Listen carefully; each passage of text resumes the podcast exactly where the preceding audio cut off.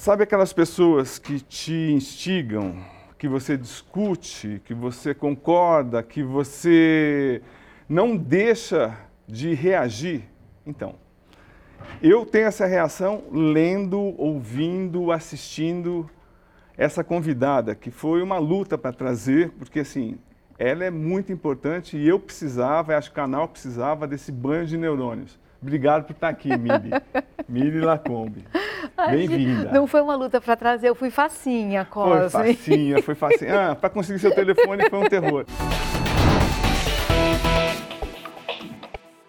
Mili, já vamos começar vamos direto. É... Por que tantas denúncias de agressões de jogadores de futebol? Eles começaram a bater nas mulheres agora? Ou o que está acontecendo? Eu, eu acho que sempre acho não, sempre aconteceu, né? Mas a gente não tinha uma câmera na mão, a gente não tinha recursos como a gente tem hoje, mas mais do que isso, a gente não tinha amparo, nem legal, nem emocional, para dizer aconteceu isso comigo. E a gente também não tinha os recursos para entender o que estava acontecendo com a gente. A gente é educada, homens e mulheres, nesse mundo, para entender que homem manda, mulher obedece. Homem bate, mulher se aquieta. Bater, agressões, até outro dia, Cosme, é, estupro dentro do casamento não era crime. Um homem poderia transar com a sua mulher na hora que ele quisesse, como ele quisesse. A mulher não tinha nem o direito de falar, olha, aconteceu isso na minha casa. Então tem a primeira camada é o entendimento do que, que é que está acontecendo comigo. Ele pode fazer isso? Não, ele não pode. Agora a coragem para falar, olha, vou até uma delegacia. Que aí começa, um, começa uma via sacra na vida da mulher, sabe? Ninguém, ninguém tem pouca gente tem o estofo para falar. Eu, eu, assim, eu não, eu conheço, eu não conheço mulheres que não tenham sido abusadas, mas eu também não conheço nenhuma que tenha ido dar queixa. Hum, entendo. Mas agora vou fazer uma pergunta do contra, total, assim, tipo, que até eu já vi na, nas redes sociais e eu não concordo, mas tem que fazer. Claro.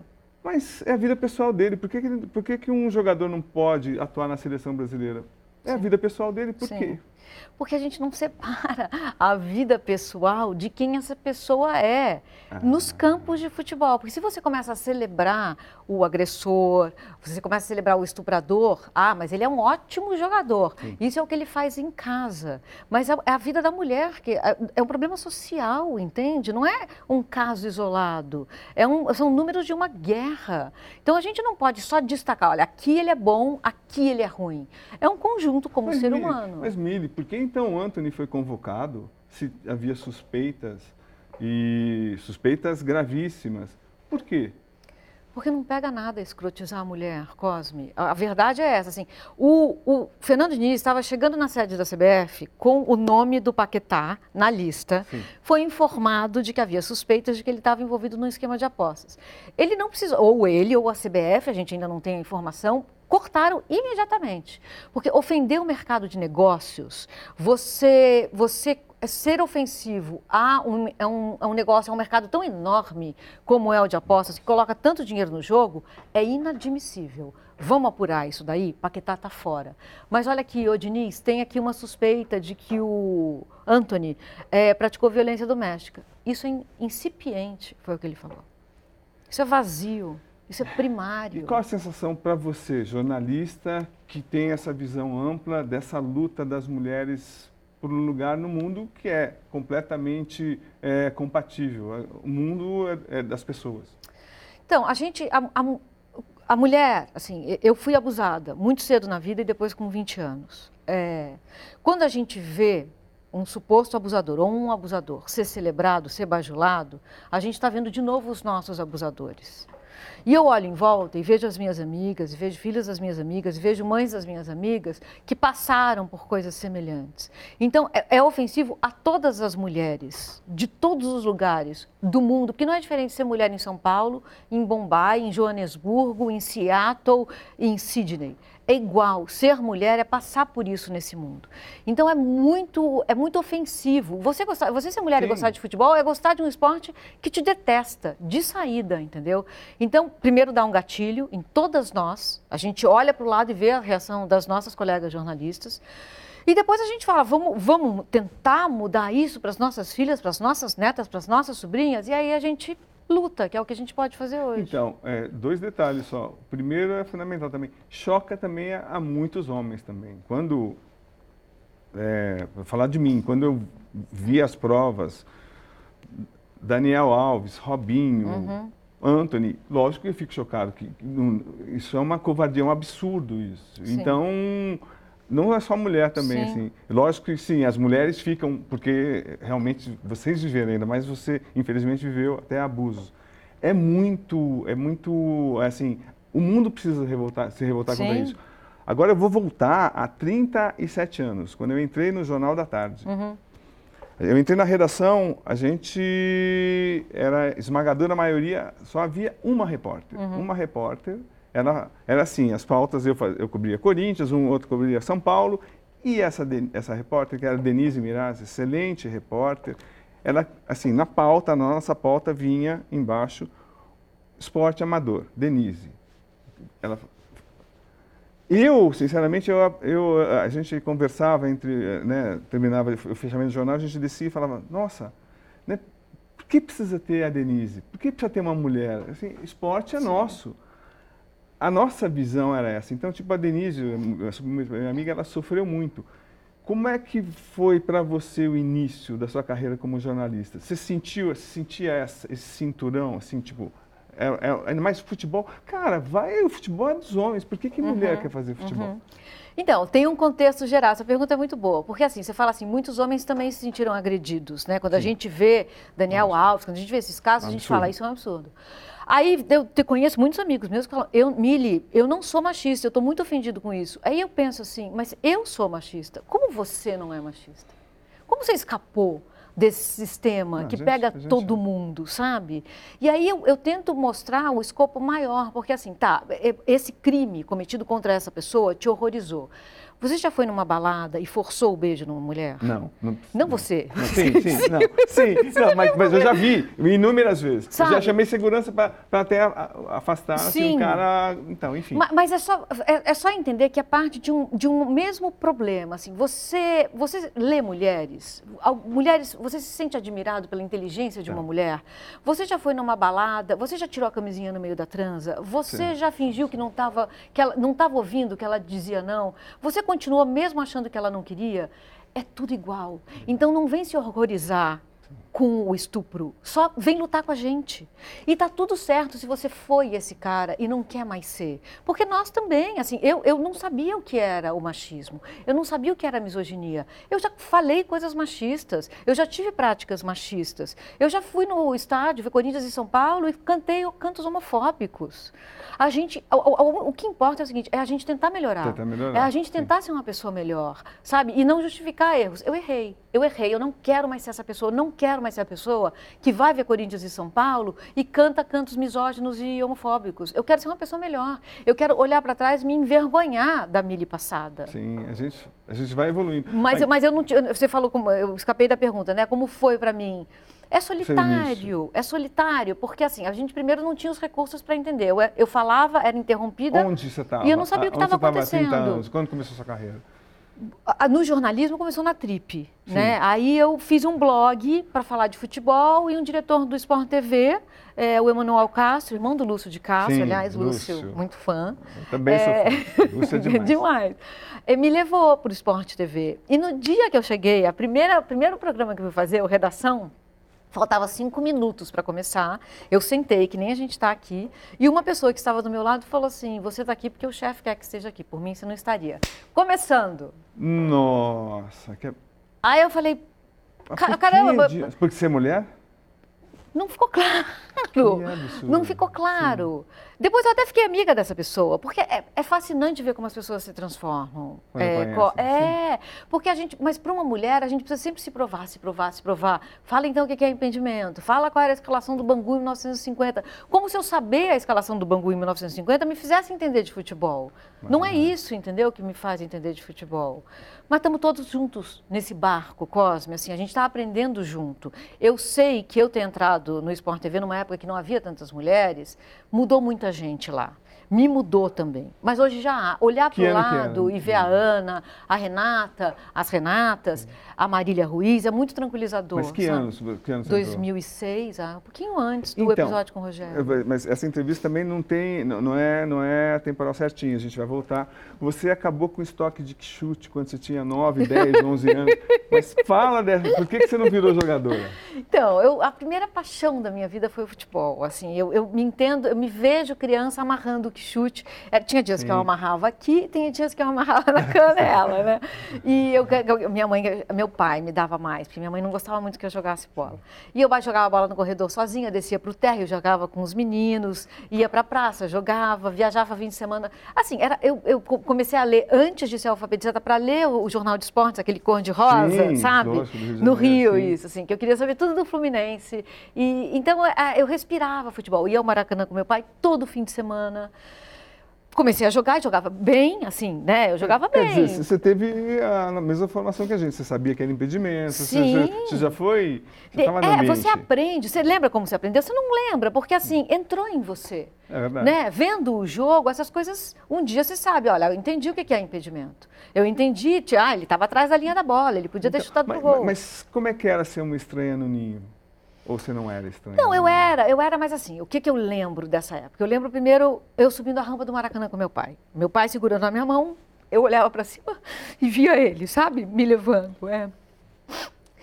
Foi uma época muito romântica, porque eu não entendia que, era, que eu não estava no lugar certo, sabe? Demorei, porque tinha meu pai me segurando ali. E ele me incentivava, eu gritava no jogo, ele me incentivava, ele falava isso aí, grita, sabe? Se apoia. E eu via meu pai emocionado, meu pai não era um homem que se emocionava em casa, mas com o Fluminense ele se emocionava muito.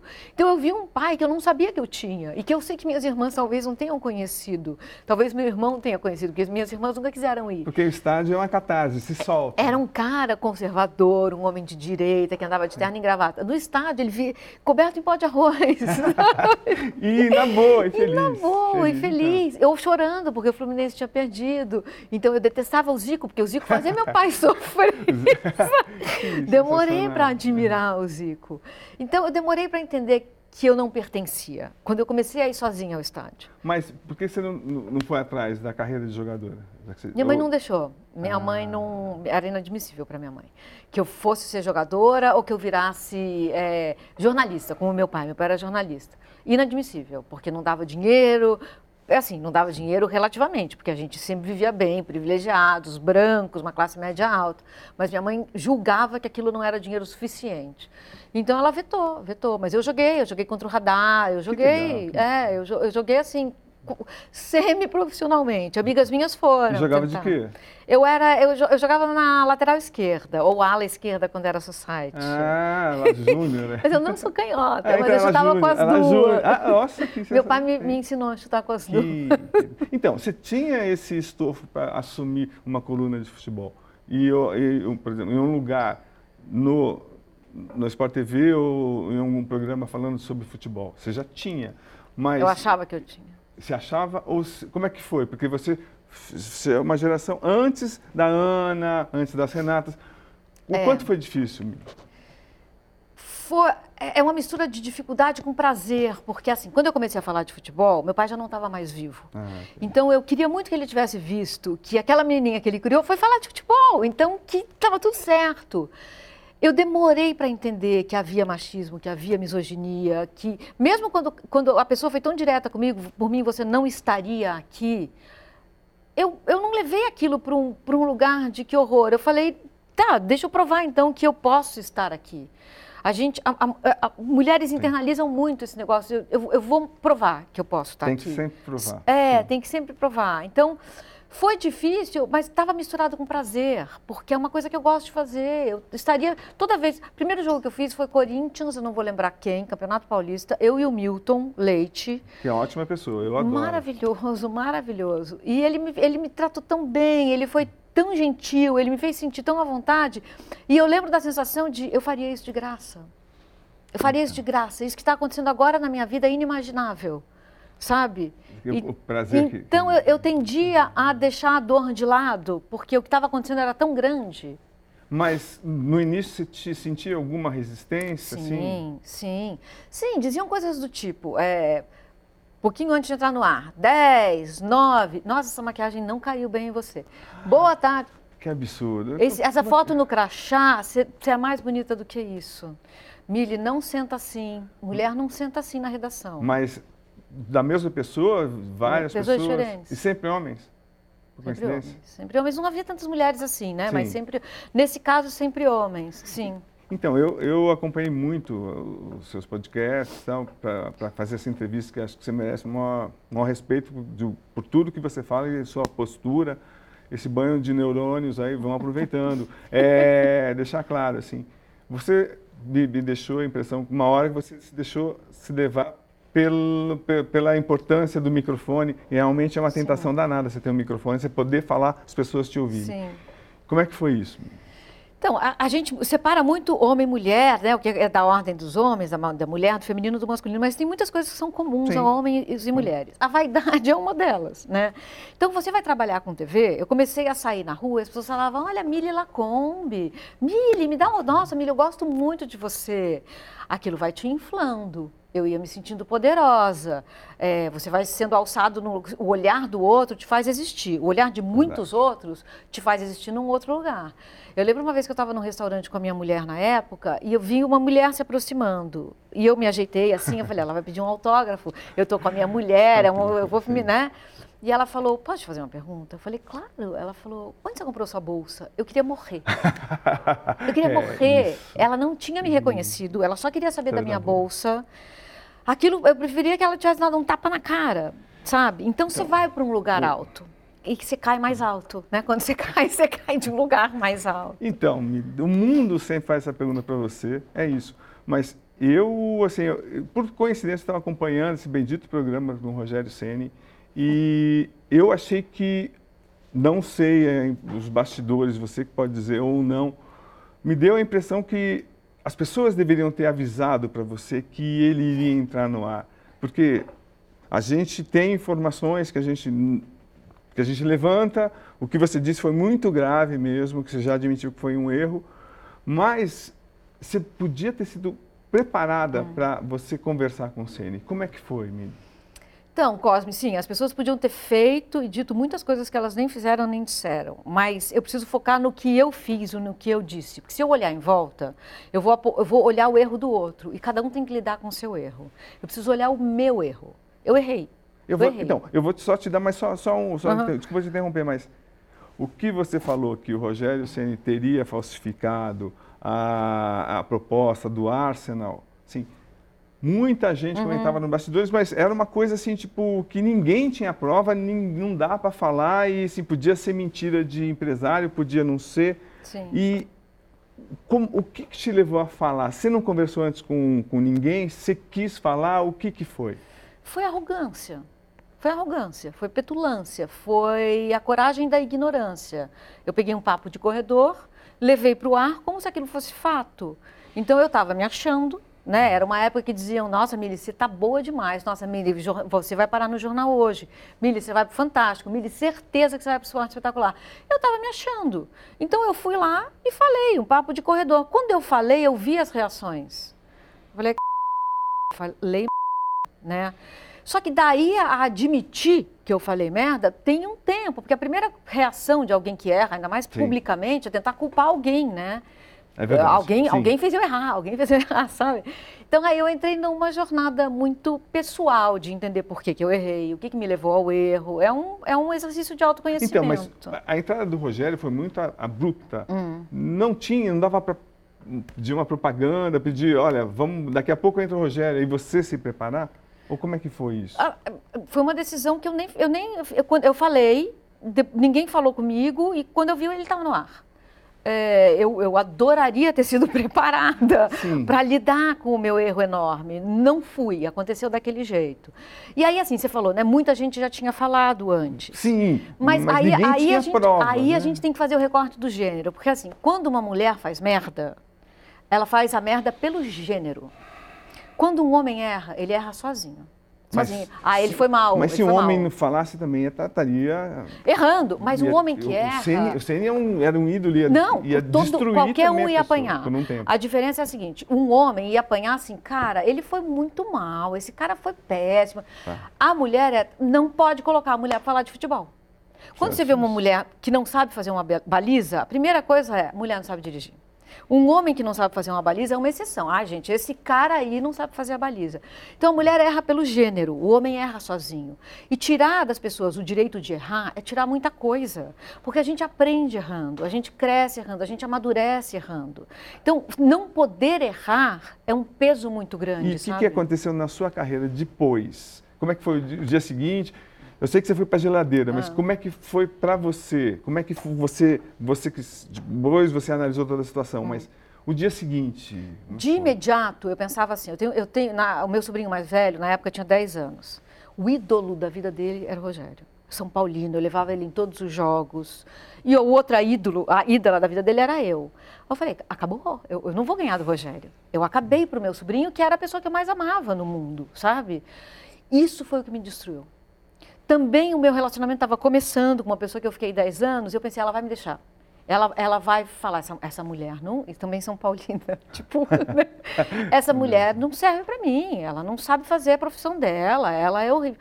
Então, a- a- de imediato, eu mergulhei nesse lugar do que vergonha com essas pessoas que eu amo tanto. Mas e o apoio da equipe? Você não teve? Cara, eu, eu tive de pessoas, eh, Maurício Noriega, o Milton Super cara, Leite, super, sabe? super. É, foram pessoas que me, me acolheram, não, não me não, não disseram que eu não errei, eles sempre disseram que entendiam meu erro, não me pegaram no colo nesse lugar do você está certa, o mundo está errado, não. Mas deixaram bem claro que a minha carreira não, não acabaria ali, que haveria mais. Mas não muita gente, Cosme, não muita gente. E o, qu- quanto, quanto mal fez para sua carreira? Ah, fez muito mal, fez muito mal, assim, porque eu, eu tinha uma outra carreira na Trip, né? Então, que eu não falava de futebol.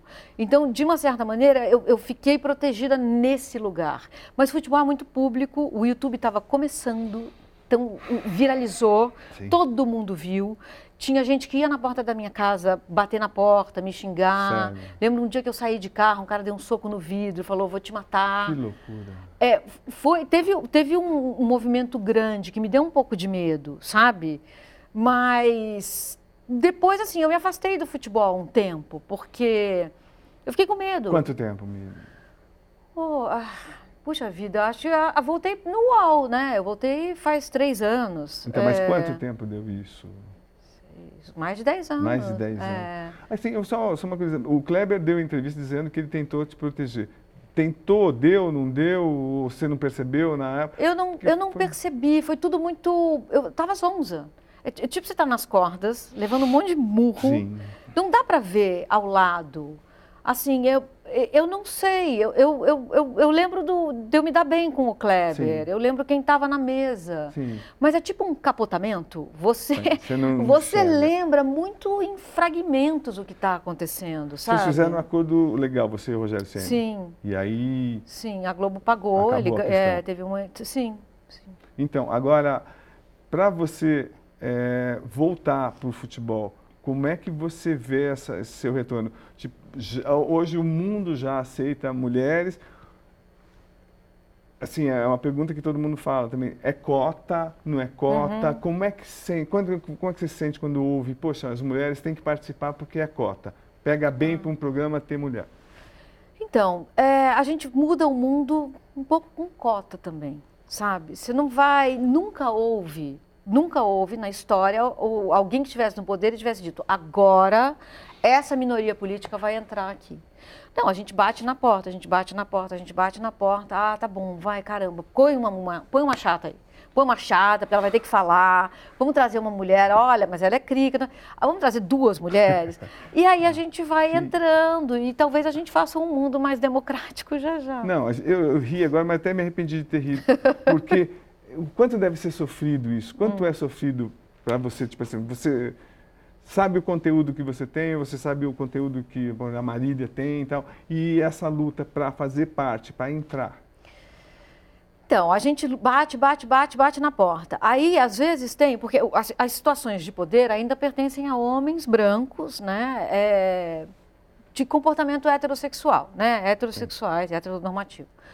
É, aí, às vezes, tem um cara que olha e fala: é isso aí, agora, vou trazer essa pessoa.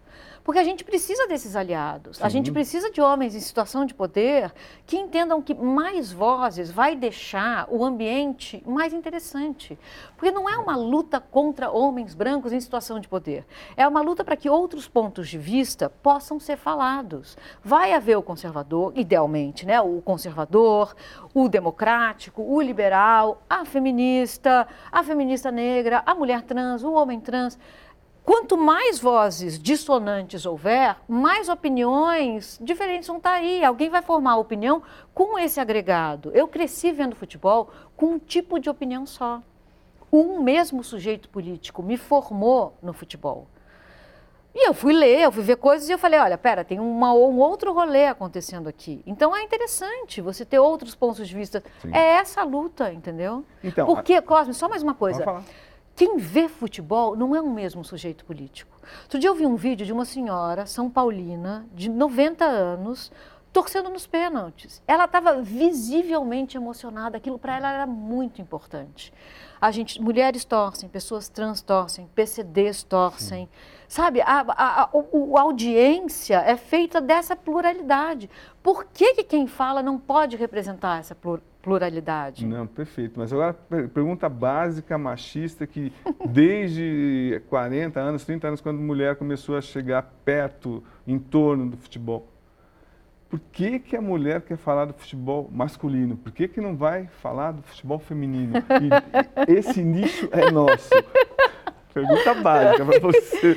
Então, falar. mas isso é um retrato do machismo sim, no total, meio. Sim, sim. Porque assim, mulher tem que falar de futebol feminino. Olha aqui, tem um jogo do futebol feminino é. e as mulheres não estão falando. Elas estão falando do Corinthians masculino, Exatamente, não é isso que fala? Exatamente, sim. Vai falar do feminino.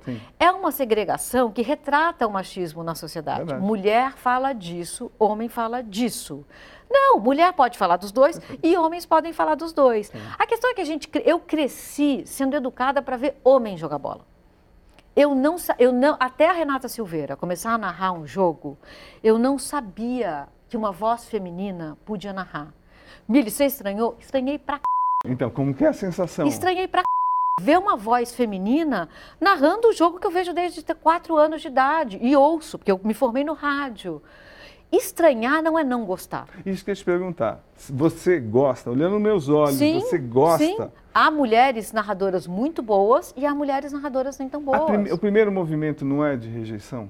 Sim, não, é de estranhamento. Aí é que tá. A gente precisa. Então pode falar. Estranhar é diferente de rejeitar. Primeira vez que eu tomei Coca-Cola, eu fiz uma cara feia. Você estranhou? Eu estranhei. Rejeitou. Depois eu passei a amar a Coca-Cola. Então, estranhar é você falar, eu, isso aí nunca me foi apresentado. Eu não sabia que existia isso. Deixa eu entender o que, que é. Eu acho a Renata Silveira maravilhosa. Passei outro dia no Rio, em Copacabana, num bar, estava voltando de um jantar, estava jogando Flamengo e Grêmio. Um boteco, cheio de homem vendo. E a Renata Silveira narrando, volume bem alto, todo mundo concentrado no jogo. Parei para ver se eles iam xoxar ela. Nada. Todo mundo estava vendo aquilo com olhos de. É a coisa mais normal do mundo essa mulher narrar jogo. Então, é, é, o, o, estranhamento dá um lugar a, bom, agora eu vou criticar essa, essa, essa pessoa por ela ser boa ou ruim, não por ela ser mulher ou homem. Por exemplo, a Pia. Eu, eu fui uma das maiores críticas à Pia. Não é porque tem uma mulher no comando da seleção que eu preciso é elogiar. Isso, exatamente. A questão é como eu vou fugir da crítica machista. É, porque eu tenho machismo em mim. Eu tomei na mamadeira, como sim, você tomou. Sim, sim. Eu tenho racismo é. em mim. Eu tomei na mamadeira. como é que a minha crítica pode se livrar disso? Então, é uma crítica que eu preciso pensar antes de fazer. E eu preciso descontaminar ela do meu machismo e da minha misoginia. E da minha LGBTfobia. Tá, agora eu cheguei num ponto certo. Eu acho que a Pia está errada. Ela não entendeu o que, que a Marta é. A Pia não fala português, há quatro anos ela está aqui no Brasil não fala português. Não. não. É inadmissível ela não fazer uma interesse. convocação em inglês. Quatro anos. Treinadora da, da, da, seleção. Não é que trabalha demais, hein? Sim. Dá para fazer aula dá, todo dia, dá, tá certo? Inglês Sim. não é a primeira língua dela, ela é sueca. Ela aprendeu inglês perfeitamente. Se Poderia, puxa a pia, sim. sabe? Essas críticas, não, e- elas escapam desses lugares. Se eu falar a pia é uma velha chata, eu estou sendo etarista. Não, aí é ridículo. Porque ninguém fala o Tite é um velho Não, chato. não. E eles têm a mesma idade. Então, mas é, antes de entrar na, na Copa do Mundo, no futebol feminino, que eu, que que eu tenho que falar, e assim, que é uma coisa que me incomoda, também, só, só para deixar bem pontuado, que eu sou macho, sou alfa, para escrever sobre futebol feminino, também, tipo, eu sou super censurado. Ah, critiquei a pia, critiquei o esquema, critiquei a falta de atitude das, das, das mulheres na Copa do Mundo. Você é um machista. Cara, isso é absurdo, você tem que respeitar isso. Desde do, já do primeiro jogo, já não, já não gostei da movimentação, soube da não convocação da Cristiana. Então, eu falei, não, eu vou falar, já que as mulheres falam de futebol feminino, eu também vou falar que eu me senti na pele como é estar do outro lado, não poder falar sobre o assunto. Mas eu acho assim, por exemplo, quando eu vou escrever um texto criticando uma personalidade negra, eu sempre mando para uma amiga ou um amigo negro ler. Tem alguma coisa aqui que eu estou falando que está sendo contaminado pelo racismo que existe em mim? Não, Mili, não tem. Tem, Mili tem. Você está falando isso assim, assim. Isso é racismo. Aí eles me dão a letra. O Casão, quando vai fazer um texto mais polêmico sobre o machismo e misoginia, ele me manda. Ele manda para a Alícia. Então, Isso é eu acho que é, importante. é, é muito importante, porque você, se- como a gente sabe, sabendo que a gente tem isso na gente e não querendo errar, a gente manda para uma amiga. Olha, Milha, eu vou criticar a pia. Lê aqui, vê se eu, se eu saí do tom. Cosme, saiu. Aqui, aqui, aqui. Não, Cosme, manda ver. Perfeita essa crítica. A gente precisa se ajudar. Sim. Porque está todo mundo. Cosme, quem não está desconfortável não entendeu um milímetro do que está acontecendo. Está todo mundo deslocado dos Sim, seus lugares. completamente. Você tá, Completamente. eu tô, a pia tá, o casão tá, tá todo mundo. Então a gente precisa se ajudar uns aos outros. Sim. A se situar. Não, sim, agora eu vou voltar. Ana Paula. Ana Paula Oliveira. Uhum. A bandeira, né, que errou feio. no- então, ele errou, como outras bandeiras, e assim, o, o erro dela. Porque, assim, quando alguém é pioneiro, também, pode ser homem ou mulher, tá, so- os, os holofotes são muito mais fortes. Sim. Então, ela apitou, errou, prejudicou o Botafogo, dois gols, foi do Figueirense, viu? Então, e ela Não foi Atlético? Não, foi Figueirense. E aí prejudicou, e aí foi um, foi um, todo mundo caiu em cima dela, eu também, e muito pau. A gente pode ter sido muito machista, mas ela estava naquela posição, ela Uhum. se pôs. Como é que, então, hoje a gente vê a Edna pitando, a gente já não estranha tanto. Os pioneiros vão, vão sofrer. Você, você sofreu também por ser pioneiro. Você não, primeiro, você não deixa um legado sem ser sobre os destroços de si mesma. Eu aprendi isso com a minha mulher. Isso é uma coisa. Você sim, se você é pioneira, você vai deixar um legado, mas se destruindo. Vou te fazer uma pergunta. Corinthians e Cianorte, lembra desse jogo? Lógico, Aqui, sim, o jogo sim. da volta, estava lá no estádio. O Cianorte fez um gol, tinham cinco, quatro ou cinco pessoas impedidas. Lógico que eu não lembro o nome Quem- da bandeira. Não lembro, não me lembro. Danado É vocês isso, são. é Sim. isso. A gente vai lembrar. A Ana Paula errou como tantos erram, mas o torcedor do Botafogo nunca vai esquecer a Ana Paula. Não. Aí a Ana Paula vai, ela era bonita, posa para Playboy. Ela não joga tudo que ela, que ela conseguiu de, olha, abrir espaço para as mulheres no futebol e posa para Playboy. É combina isso? O que, que você acha? Ou é um Por- por- retrocesso? Por, que, que você acha que ela joga tudo fora? Não, eu acho que sim, porque, olha, eu acho que ela conseguiu é, se impor num mundo machista e aí ela se propõe a- a- ao, ao grande alvo machista que era a revista Playboy. Sim. Então, Um outro jeito de você olhar isso é assim: a Ana Paula é uma mulher bonita, Sim. ela é uma mulher gostosa, Sim. ela é uma boa bandeira, ela, É, ela, ela foi, foi sim. pioneira num, num lugar que poucas tiveram coragem, e ela tem tanta agência sobre o corpo dela e o poder erótico que ela tem, que ela foi lá e falou: Eu vou posar na Playboy. É, ela- o capital ela- erótico enfim. é um capital muito. ela me disse que ela precisava dar um- uma casa para a mãe dela. Pode ser também. A gente não, tem porque nem... eu falei isso para ela. Sim, eu falei, mas- falei, olha, você é posa para Playboy? Pode, você acha que a minha postura é machista é, em relação a isso? A sua? É, em relação. Não, mas, mas Eu- não. eu- eu não assim, concordei. vamos olhar todo, vamos Tá. colocar isso em contexto, Sim. tá? Então, primeiro, ela ter agência sobre o capital erótico dela é legal. É legal. Uma coisa é ela mandar um nude para um, uma pessoa, outra coisa é alguém fazer um nude dela e mandar para um amigo. São coisas diferentes. Quando ela faz o nude e manda para alguém que ela quer conquistar, ela está com poder sobre o capital erótico dela. Quando ela vai posar para Playboy, ela está com a agência desse poder. Em que mundo você, eu e Ana Paula fomos criados? No mundo em que a mulher é um objeto de desejo Total. que posa para Playboy. Sim. A gente foi socializado nesse mundo. A menos que a gente mude esse, todos esses estereótipos, como a gente vai julgar Ana Paula? Então, é, é, assim, é horrível a gente julgar uma pessoa, ela faz da vida dela o que ela quiser. Mas eu estava julgando, na minha cabeça, a auxiliar que conseguiu um espaço num mundo super machista. E aí, na minha visão, assim, enfim, enfim foi isso. É, é assim. Mas ela conseguiu um lugar nesse mundo machista e foi posar para Playboy, que está totalmente inserida nesse mundo machista e é consumida pelos que estavam criticando ela. É, um, é todo um conjunto. Ah, ela errou de ter ido. Mas o cara está lá comprando a revista. Ela errou então, de dar a casa para a mãe? É um, é um meio. É um meio de dar a casa para a mãe. E a, a, menos que ela seja abusada, estuprada, não, sabe? Ela, ela fez, ela jogou o jogo que a gente tem para jogar. Entendi. Não dá para condenar, não dá nem para julgar, é esse o jogo. Mas então você acha que também foi uma coisa normal, tranquilo? Totalmente, tranquilo, totalmente. E como é que você vê a, o, o, crescimento da mulher na arbitragem é, jogo masculino? A arbitragem é ruim como um todo, né? Então, assim, a Edna vai apitar, eu quero entrar na televisão e bater na televisão, quebrar a televisão, entendeu? Como com o Daronco, assim, é, eu tenho críticas gerais, assim, Sim, como todos, todas nós. Hoje está né? mais, tá, tá mais é, democratizado está menos ruim do que era, né? Assim, a, a Edna, quando ela apita, você vê que ela é cercada mais do que cercam os homens. Ela vai saindo, saindo. Quando cercam, você nem vê ela. Que é mais, que é mais chocante, né, ver os homens cercando uma mulher do que cercar um homem. É mais agressivo. Mais agressivo. É, é mais agressivo, né? Assim, é. Mas vai mudar a coisa. É, não está bom, mas já está bem melhor do que era. Né? Meu pai não viu uma mulher apitando um jogo. Sim. Eu nem sei o que meu pai acharia. Será que ele faria comentários machistas? Talvez. Sim. Não, Talvez, sim. sabe? Porque é uma coisa assim, um juiz erra, você xinga. A mulher erra, você xinga com, usando palavras machistas. Isso, é, é, isso contém machismo, sabe? Então passa por aí, eu acho. Vai xingar, xinga alguma coisa que você possa xingar homens e mulheres iguais. Já, então vamos de novo entrar para esse octógono aí.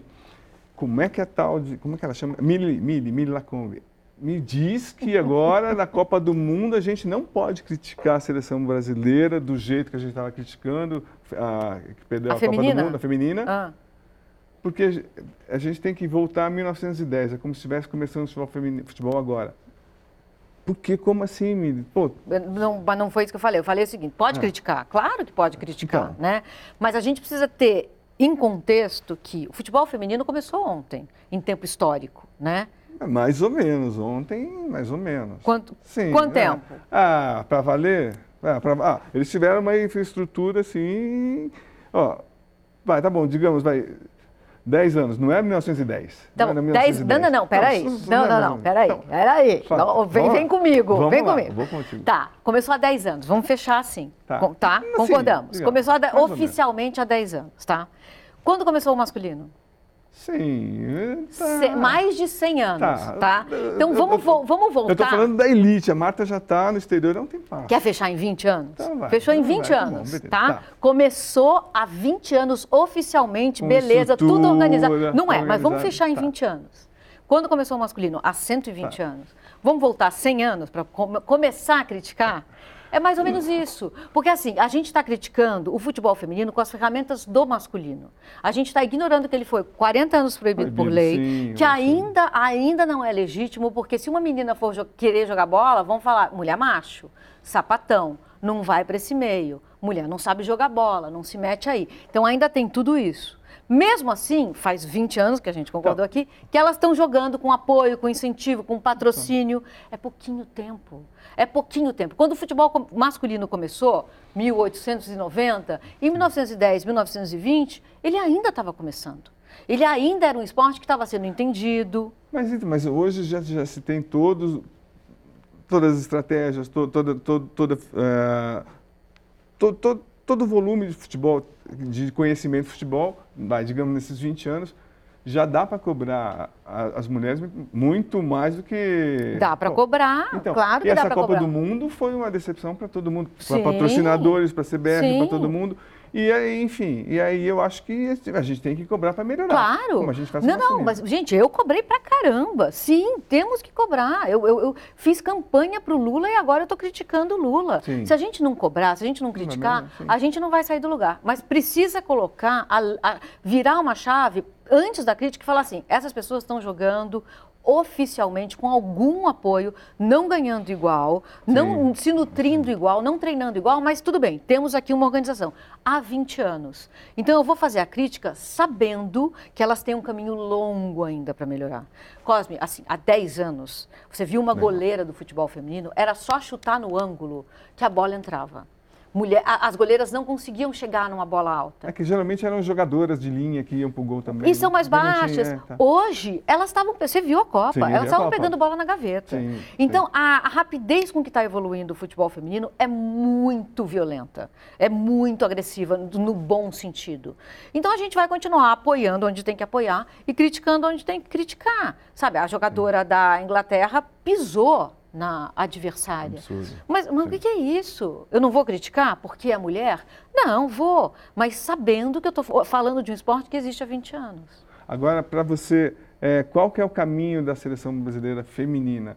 Qual é? Porque hum. agora, sim, muito também se falou, olha, o Arthur Elias era o melhor técnico há muito tempo. Aí vem o outro lado da moeda, ah, mas ele não assumia porque ele era homem. Então, tipo, as mulheres estavam reivindicando é, que, que, fosse, fosse uma mulher, aí a Pia assumiu, veio de fora, antes, antes teve a Emily, enfim. Uhum.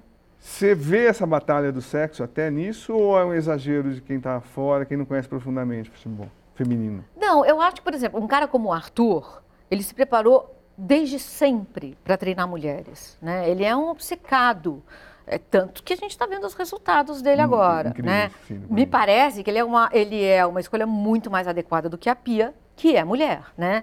Só que a escolha da Pia foi feita lá atrás. Queremos uma mulher que estrangeira. seja estrangeira, acima de qualquer suspeita, com um bom currículo.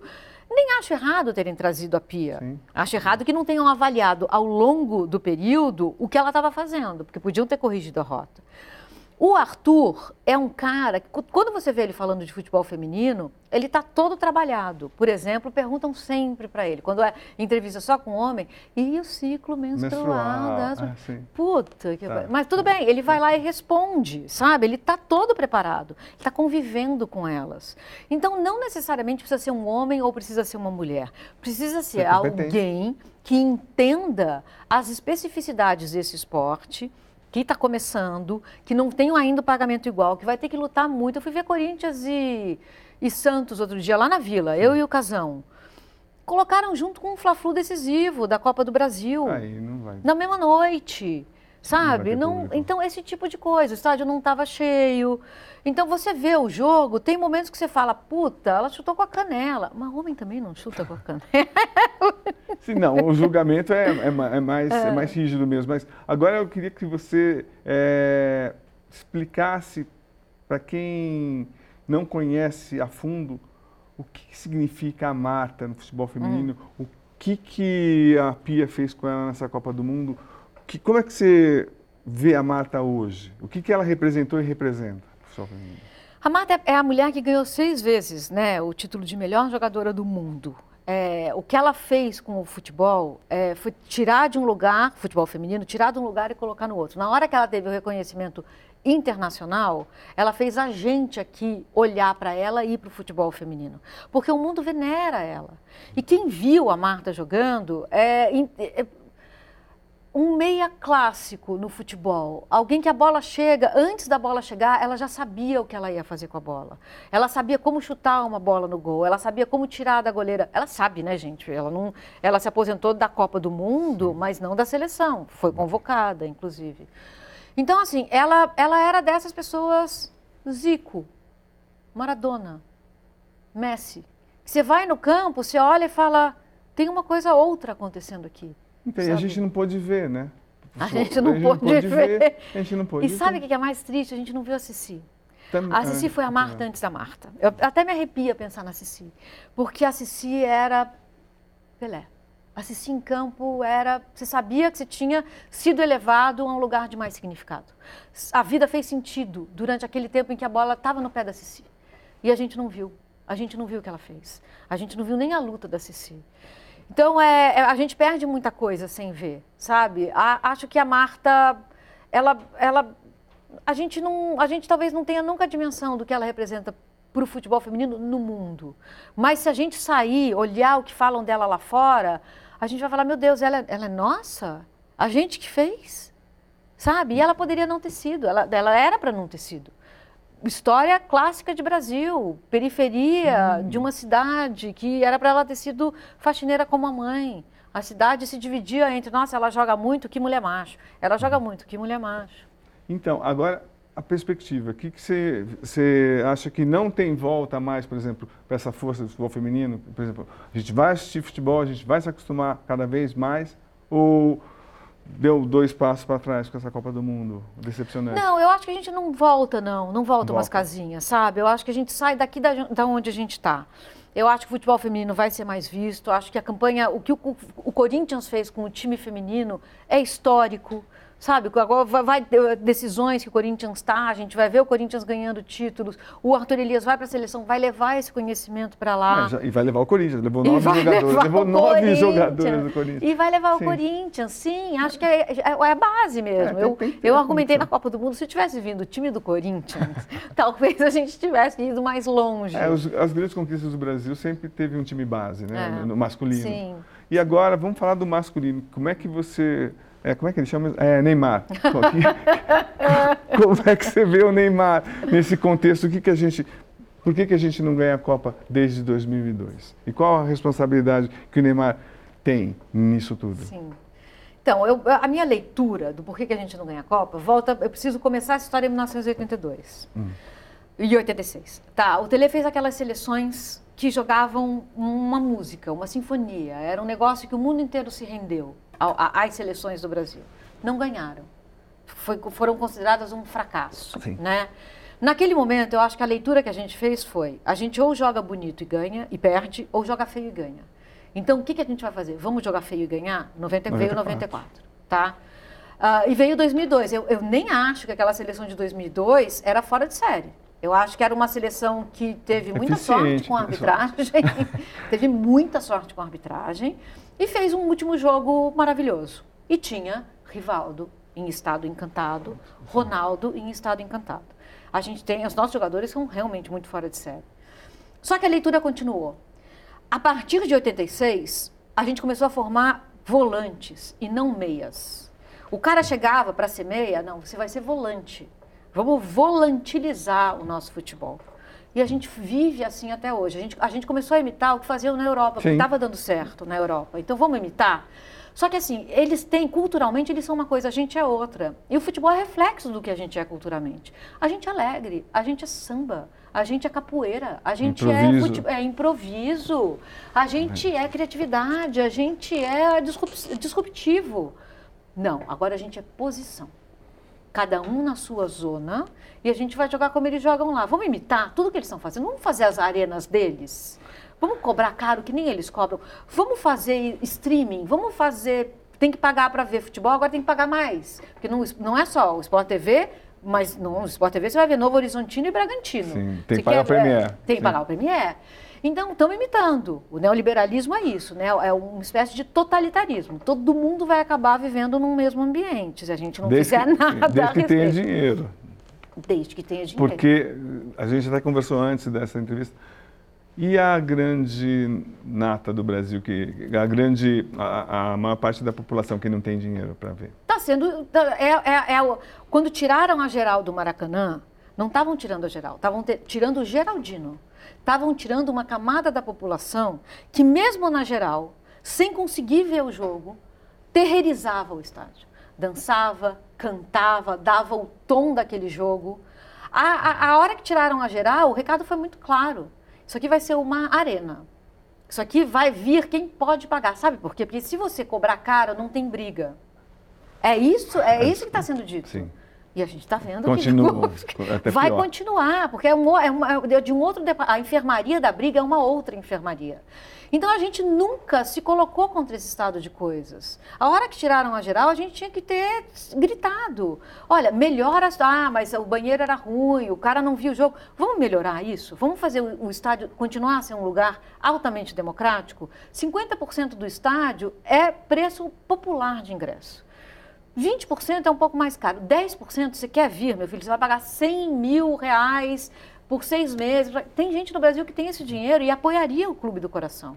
Mas e não é assim então, que mas tá você está sendo utópica, né? Porque hoje os dirigentes querem saber de quanto mais dinheiro. Os estádios estão cheios. Até depois da pandemia, todo mundo quer se divertir, quem classe média para cima. Sim. Então, Cheios, mas em que termos? Então. Porque assim, o que, que a gente está vendo? A gente está vendo torcidas que estão ficando igual às europeias. Gol. A gente está vendo isso. Eu sei que então, o que eu estou falando é um exagero, exagero mas amanhã a gente está chegando nesse lugar. Porque a torcida que paga caro, ela vai exigir mais.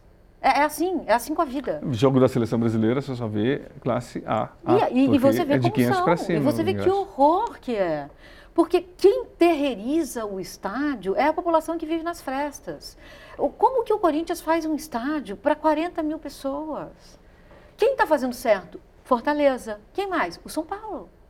O São Paulo está popularizando, está fazendo ingressos populares, tem um estádio que não é uma arena. Tá, existe uma, uma, uma chance da gente fazer direito. Você fala, você está sendo utópica. Eu não sei se eu estou sendo tão utópica, porque se a gente não lutar agora, a gente não vai mais lutar. Vai virar SAF?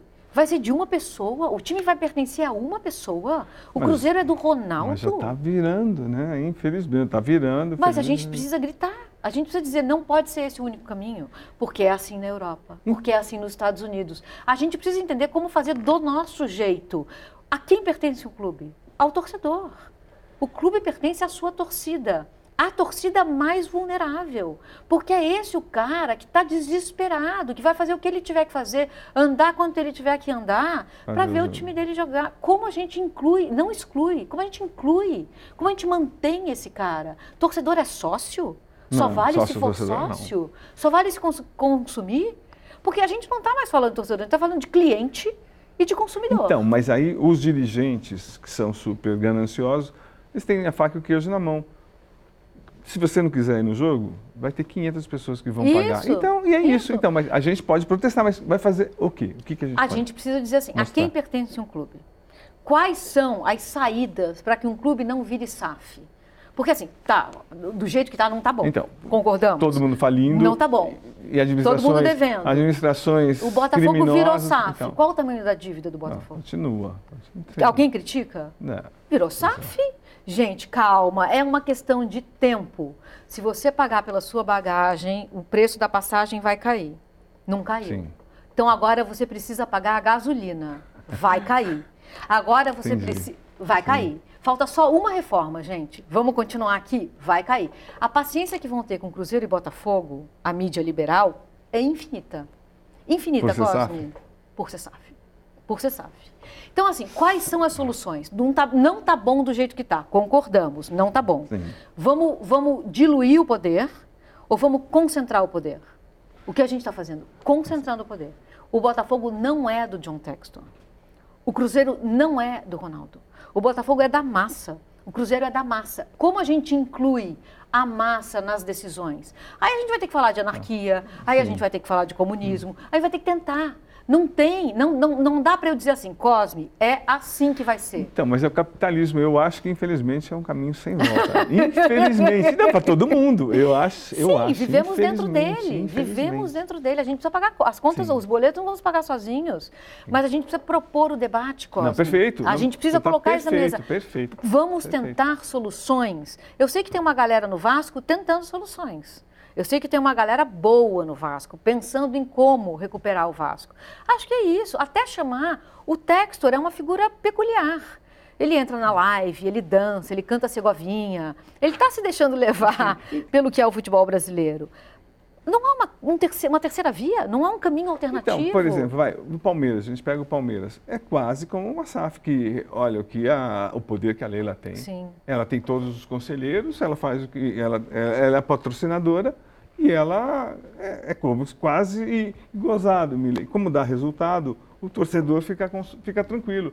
Nós temos a Leila. Sim, mas então. aí o time perde, quem, quem eles criticam de pronto?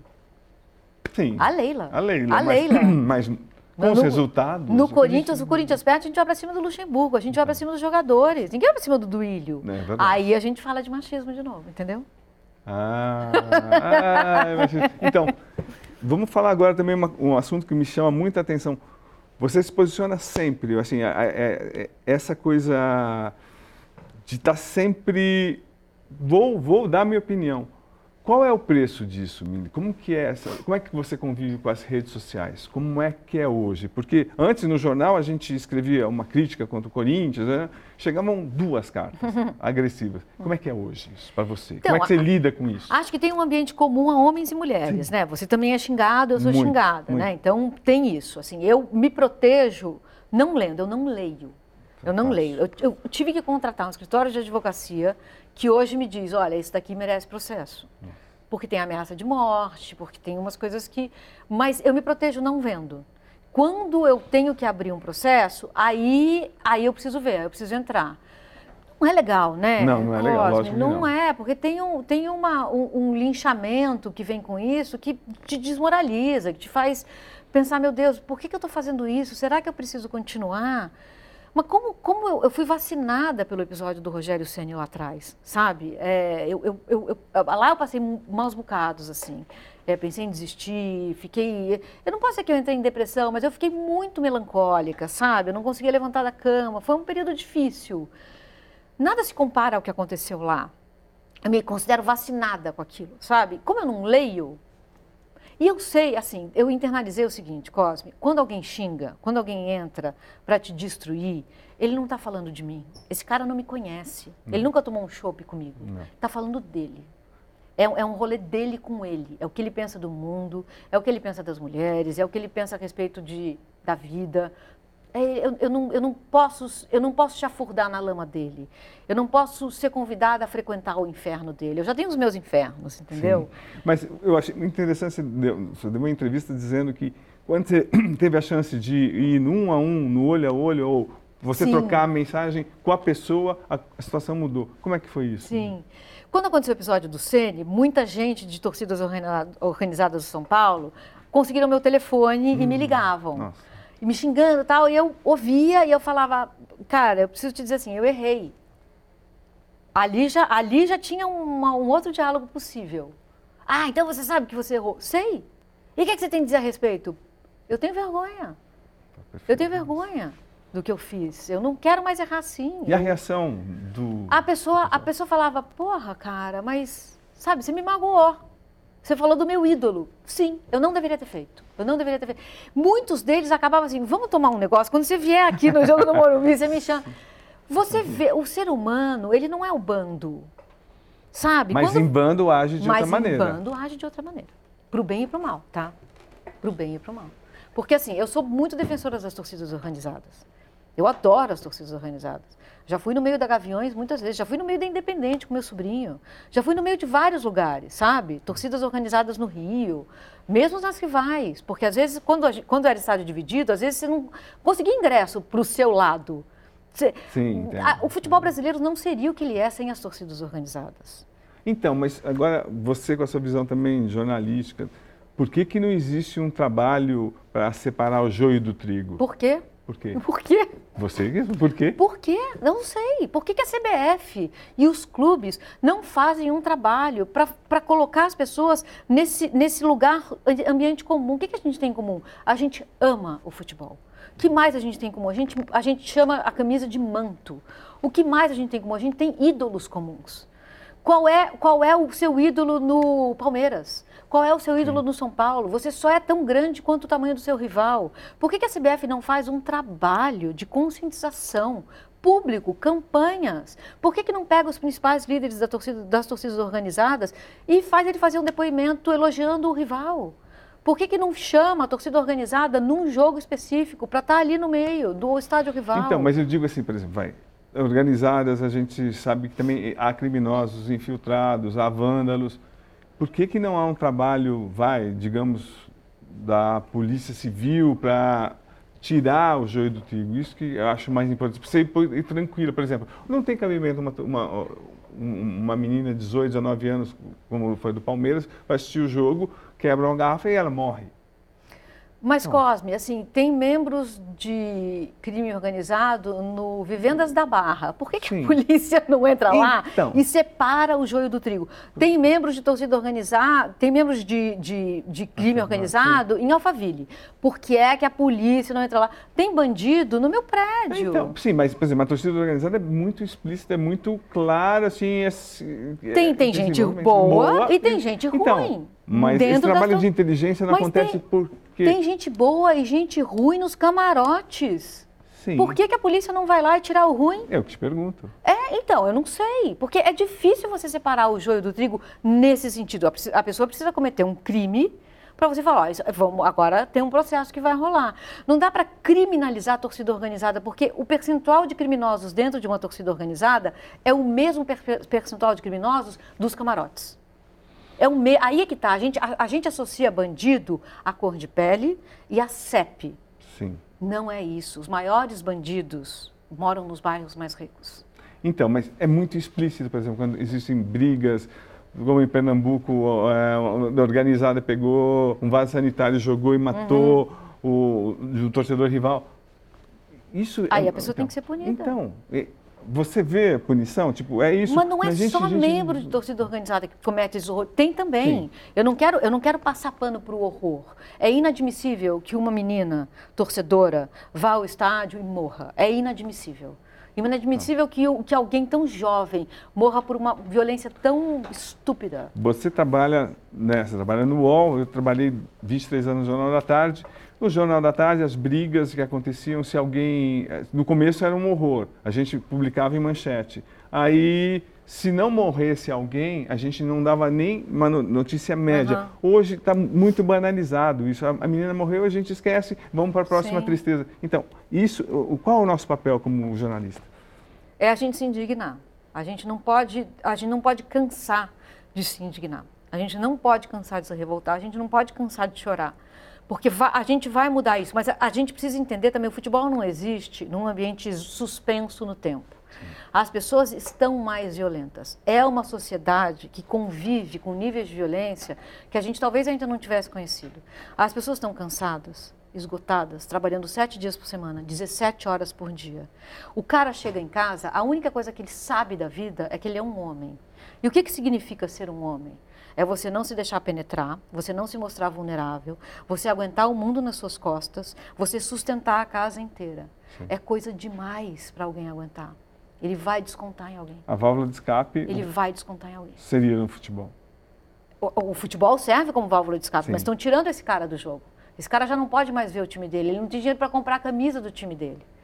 É, é o, o, a relação é assim: é o, o corpo da mulher está para a sociedade, assim como o chão de fábrica está tá para a mulher, assim como o chão de fábrica está para o homem. É o, é o lugar de exploração, mas também território de resistência. Um homem que está esgotado por causa desse sistema maluco que a gente vive, ele vai chegar em casa e a única certeza que ele tem é, é do que significa ser homem. Querem tirar isso dele. Não, agora o mundo mudou. Agora tem mulher falando de futebol. Agora você vai ver o jogo Sim. com uma voz feminina. Não fala essas palavras, isso é machismo. Não encosta na sua mulher, você vai preso. Não, mas me ensinaram que era isso. Era, agora então eu não sei de mais nada. Que mundo é esse? Eu, não, eu posso perder tudo, mas essa ideia do que é ser homem eu não vou perder. Eu vou continuar batendo. Eu vou continuar fazendo sexo quando eu quiser. Então, é, é tudo, tá tudo misturado. Esse cara está esgotado. E quando um jogador de futebol famoso faz isso, o que, que, que, ele passa para as pessoas, Que pode, que está tudo que certo. Pode. É isso mesmo. É incipiente. O treinador da seleção brasileira falou essa palavra. É incipiente, é vazio não pega nada. É isso que está sendo dito. Porque assim, a gente, a gente consegue fazer o diagnóstico, é isso que está acontecendo. Os caras estão esgotados, eles sabem, sabiam o que era ser homem até ontem, e vocês estão tentando tirar isso dele. Infiltrando mulher no futebol, que agora ele tem que ver futebol com uma mulher narrando. Entendi. E aí, quem vai olhar para esse cara? É com esse cara que a gente tem que falar. Só que não sou eu que vou falar com esse cara, ele não vai me ouvir. Tem é o macho alfa que tem que falar com ele. É o casão. Que, faz isso de uma maneira. Sim. Então, por isso que a gente precisa dos homens. É o Pedrinho. É o Pedrinho que tem que falar com esse cara. É o Pedrinho que é escutado. Eu, eles querem, eles estão andando para o que eu vou falar. Sim. Mas a gente precisa chegar nesse cara e dizer, cara, você não pode bater na sua mulher. Ela não é uma propriedade sua. Ela pode sair com essa saia sim, ela pode posar para Playboy, ela pode mandar um nude para você. Ela pode terminar com você, começar um outro relacionamento e mandar um nude para o cara. Ela não é sua.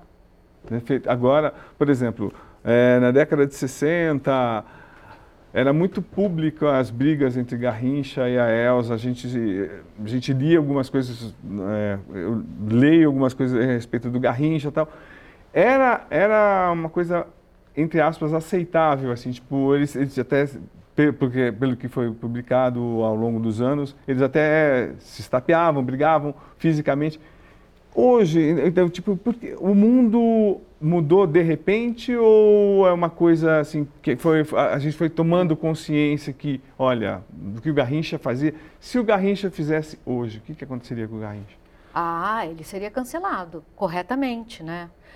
Assim, não é uma coisa que aconteceu da noite para o dia. As, na, na, Europa dos, dos, anos 1500, 1400, assim, mulheres eram assassinadas porque elas gozavam. Sim. Não pode. Foi declarada uma guerra à vagina naquela época. As pessoas tiraram, tiravam o clitóris das mulheres à Na força. África, até, até... É, em várias regiões do mundo, né? Em, em, alguns lugares ainda fazem isso. Então, assim, mulheres morriam só por ser mulheres, mas ainda morrem. Então, a gente está lutando há muito tempo, sabe? A gente está gritando assim, a gente quer viver. A gente quer viver como sujeito, não como objeto. Tem uma grita vindo. Ela estava ali nos anos 50, mas ela não era desse tamanho. Era ainda aceitável que um homem desse uma pancada numa mulher. Eu, eu cresci lendo Nelson Rodrigues. Eu acho ele genial. E... Mas ele é um machista misógino. É isso que eu ia falar. Todas as ele peças, é um machista sim. misógino. Então eu preciso ler separando o joio do trigo, entendeu? Falando que babaca você está sendo, cara. Cara, você é genial.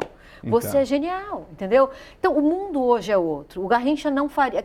Eu quero acreditar que um Garrincha nos dias de hoje teria mais consciência do que ele teve lá. Então, aí para e pensa. Robinho, que exemplo passa para a sociedade de condenado e está há tanto tempo livre aqui? Que exemplo? É péssimo. E, e, jogador de seleção brasileira. É péssimo. Copa do Mundo. É péssimo, péssimo, péssimo. E aí a gente vai olhar para os caras em volta, quem está criticando o Robinho?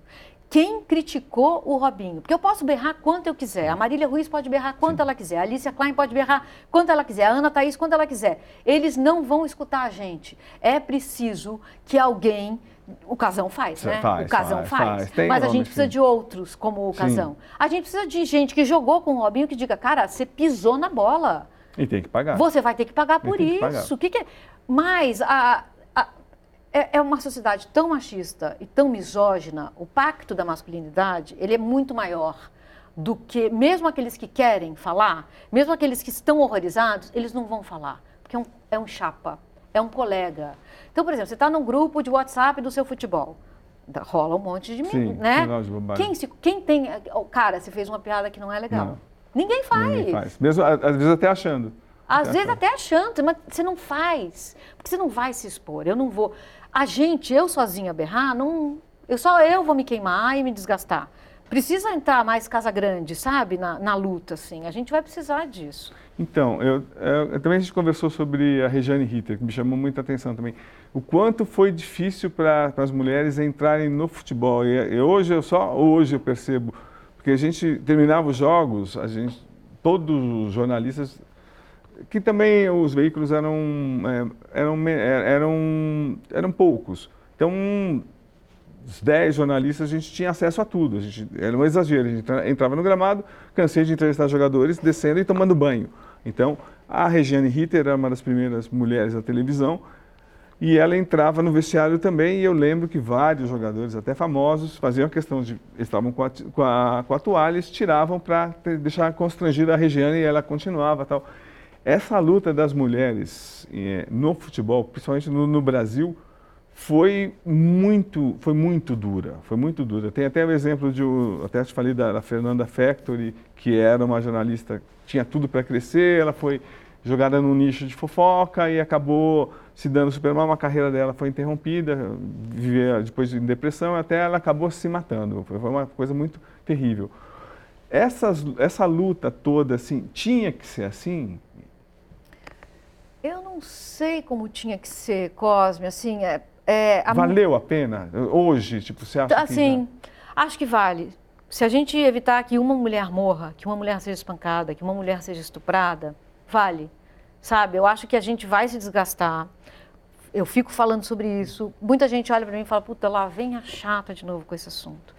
Mas eu acho que chato é viver num mundo em que a cada nove minutos uma mulher é estuprada em números muito subnotificados. Porque você, então, você tem, mas você, você a gente que, que, quem acompanha você sabe que é muito mais do que isso. Você, mas você é isso também. Você faz questão de ser, mas isso também não é um peso para você, não é um é, desgaste. É, tem dias. Hoje, hoje é o dia que eu acordei, eu não queria falar disso, mas já o noticiário me obrigou. Então tem hora que você fala assim, não, eu não quero falar disso. Alguém fala, por favor, alguém fala. O que você achou da pergunta para o Lucas Perry? Péssima. Como é que foi a pergunta mesmo? O cara, o cara, o chama, acho que Lino Machado da RBA perguntou para ele, é, Lucas, né, a coletiva, primeiro treino da seleção, o Lucas Perry recém-convocado lá, todo animado, o cara pede a palavra, faz uma bajulação ao Rodrigo Paiva e depois pergunta: Ô PR, é, estamos sabendo né, do Anthony, é, como você se solidariza com ele num momento tão difícil? Que? Aí nessa hora, a CBF tinha que ter interrompido. Se houvesse alguma mulher com consciência lá, um homem com consciência, interrompe e fala: olha, meu querido, o PR não vai responder essa pergunta porque eu vou te dar a situação. O Anthony é acusado de do, violência doméstica, ele não é vítima. O caso está na mão da justiça.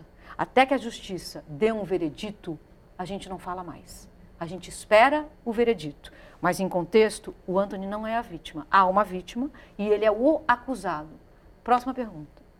Ninguém fez isso. O PR, todo encabulado, deu uma resposta que não foi boa, mas poderia ter sido infinitamente pior. E aí a sala, ninguém berrou, ninguém falou nada. Mas é esse o pacto. O pacto trabalha para inverter. A, vítima vira ré e o, e o a, suposto agressor vira a vítima. Porque quando a gente pensa, por exemplo, que Daniel Alves, Robinho, agora Anthony, a gente fala, nossa, que, que exceções. Será que são, foram são exceções? Sabe por que, que a gente sabe que não são? Porque ninguém se manifesta. Nenhum homem se manifesta. Nem. Então você sabe que o que eles estão dizendo ou é eu também faço, ou é eu também fiz, ou eu quero continuar fazendo. É isso que está sendo dito quando eles não se manifestam. É muito claro.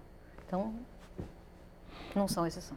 Nesse contexto, da, como é que você vê a, a imprensa brasileira de uma maneira geral? Tipo, é ruim essa, essa cobertura desses casos? Hum. É exagerado? É sensacionalista? É, é proveitoso? Dá muito clique? Como é que você vê, observa de fora? Está mudando muito, Cosme. Eu acho que já está num nível muito mais aceitável. Embora a gente ainda veja coisas do tipo como você se solidariza com o Anthony, eu acho que de uma maneira geral a gente já entende que, por exemplo, quando tem uma acusação de violência doméstica ou violência sexual, é um, é um rolê que é diferente de uma acusação de, de você estar envolvido em casas de aposta. São, são, dois, são duas enfermarias completamente diferentes. Casa de apostas já é ruim, mas assim, não tem ninguém morrendo. A, a, outra acusação é uma acusação que mata, que no fim do dia mata. E que a próxima vítima pode ser alguém que você ama. Então a gente tem que olhar para isso de um outro jeito. Acusado não é condenado.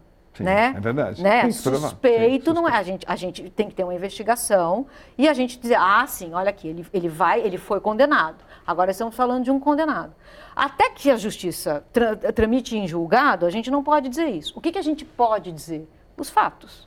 A gente tem os fatos. Então, o que, que é? O, An o Anthony acusado de violência doméstica e assédio psicológico. Temos fotos, áudios, vídeos e troca de mensagem que corroboram com o que diz a vítima. Temos também um percentual de 3 a 5% de falsas acusações. É histórico isso, é no mundo isso. Quem são as pessoas que acusam fa fa é, falsamente outra pessoa de ter cometido crimes como esse? São homens. Não, não são mulheres que acusam falsamente. São homens que dizem: esse homem aqui estuprou a minha mulher, esse homem aqui bateu na minha mulher. Quem são os mais falsamente acusados? Homens negros. Tudo isso, tudo isso são dados que a gente tem. Precisamos colocar isso, em, tudo isso pode ser dito, tá? Por que, que uma mulher, é muito raro que uma mulher acuse falsamente um homem desse tipo de coisa? Que ela se expõe? A vida dela acaba. Mesmo, mesmo se a gente ganhar a batalha, a gente vai ter perdido a guerra. A nossa vida acaba. Você imediatamente é colocada no banco dos réus pela opinião pública. Sim. O que, que você fez para ele agir assim? Que roupa você Você tomou um tapa por quê? Ele te deu um murro no olho, o que, que você aprontou? É isso que é dito. Então a gente, aí, olha aqui, eu achei uma foto sua em 1980 fazendo topless em Santos. Você é uma vagabunda. Está provado aqui que você é uma vagabunda. Tudo isso acontece com a vida da mulher. Então a, a, a, é muito difícil se, se, você se expor tanto por, em nome de uma mentira para acabar com a vida de alguém, acabando com a sua também. Por exemplo, o Jean continuar jogando no Paraguai. Gente, é um absurdo. É preciso que os clubes coloquem em contrato. Acusação de violência doméstica e de crimes sexuais rende afastamento até que transite em julgado. Sendo culpado, multa. É isso. Isso precisa estar em contrato. E os clubes e a CBF precisam dar aulas. Aulas uhum. de racismo, aulas de LGBTfobia, aulas de machismo e misoginia. A gente não vai mudar o mundo só punindo, Cosme. A gente tem, tem a terceira ensinar. maior população carcerária do planeta. Mudou alguma coisa Não. nas nossas vidas? Andamos com medo. É educação. É precisa, dar, precisa ensinar, muda tudo, entendeu? E Miri, é, você é uma pessoa que não tem medo de se expor. Isso você é uma coisa consciente do preço que você paga por tentar abrir o olho de muita gente? Porque, tipo, você poderia também estar tá mais, se expor menos. Sim. Ou você faz questão disso, acho que é uma, tipo, uma missão sua. Eu não, eu não consigo não falar. Eu, eu, eu, eu, eu, eu implodo, entendeu? Eu, é uma coisa que precisa sair de mim. Eu preciso faz, escrever, dizer, chamar alguém para conversar. Não consigo, não consigo. Eu sei que às vezes eu faço demais, eu deveria me proteger um pouco mais. Mas eu não sei, eu não, não sei. Eu estou fazendo terapia. Em breve poderei te responder essa pergunta. Mas o fato de, infelizmente, você ter, você ter passado por experiências terríveis também não faz com que te, você fique mais indignada ainda, porque você sabe as consequências do que você viveu? Pode ser, pode ser. Eu não quero que minhas sobrinhas passem por isso. Tenho um pensamento muito egoísta no sentido de eu me preocupar com os meus sabe? Com pessoas que eu amo. Perfeito. Eu não quero. Eu, eu vejo uma, uma, menina de 11 anos na rua, eu penso, meu Deus, pelo que ela já, já terá passado. Cê, pelo cê, que ela já terá Você acha que todas as mulheres passam por isso? Todas? todas. Sem exceção? Todas. Cosme, é, é horrível dizer isso, né? Nossa, sim. Quem está vendo a gente aqui, pergunta para as mulheres da vida de vocês. Com que ano, que, com que idade você foi abusada pela primeira vez? Nossa. Acho que sim, Cosme. Eu acho que, acho, que, acho que eventualmente vai ter alguém que diga não.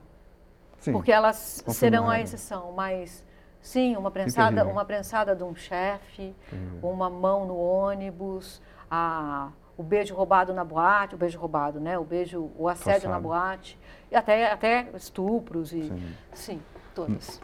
Agora, e, e para você, agora, para sua carreira, o que, que você o que você pretende fazer? Que que você, você é escritora de mão cheia, você pretende o que agora, na sua fase da sua vida? Que, qual é o seu planejamento? Vamos fazer, vamos, somos norte-americanos, nos próximos 10 anos, o que, que você vai fazer? Eu pretendo lançar muitos livros ainda, eu estou acabando um outro romance e eu pretendo finalizar o romance. O futebol não tem deixado, porque é todo dia alguma coisa que a gente precisa reagir. Eu pretendo morar num lugar onde eu possa plantar uma comidinha e onde eu possa colocar uma rede, TV, ver o rádio, nascer do sol é, portal, vai continuar? Ah, eu gosto muito de fazer. Eu, é, é uma coisa que eu faço por prazer, sabe? Eu, sim, enquanto me quiserem, estarei lá. Pô, Miriam, só posso agradecer por tantos neurônios que você trouxe para cá e vai deixar a gente, quem tiver a sorte de assistir essa entrevista, vai ficar pensando, olha, muita coisa escapa dos meus olhos. Obrigado. Eu que te agradeço, foi demais. Obrigada, Poxa, viu, por me receber.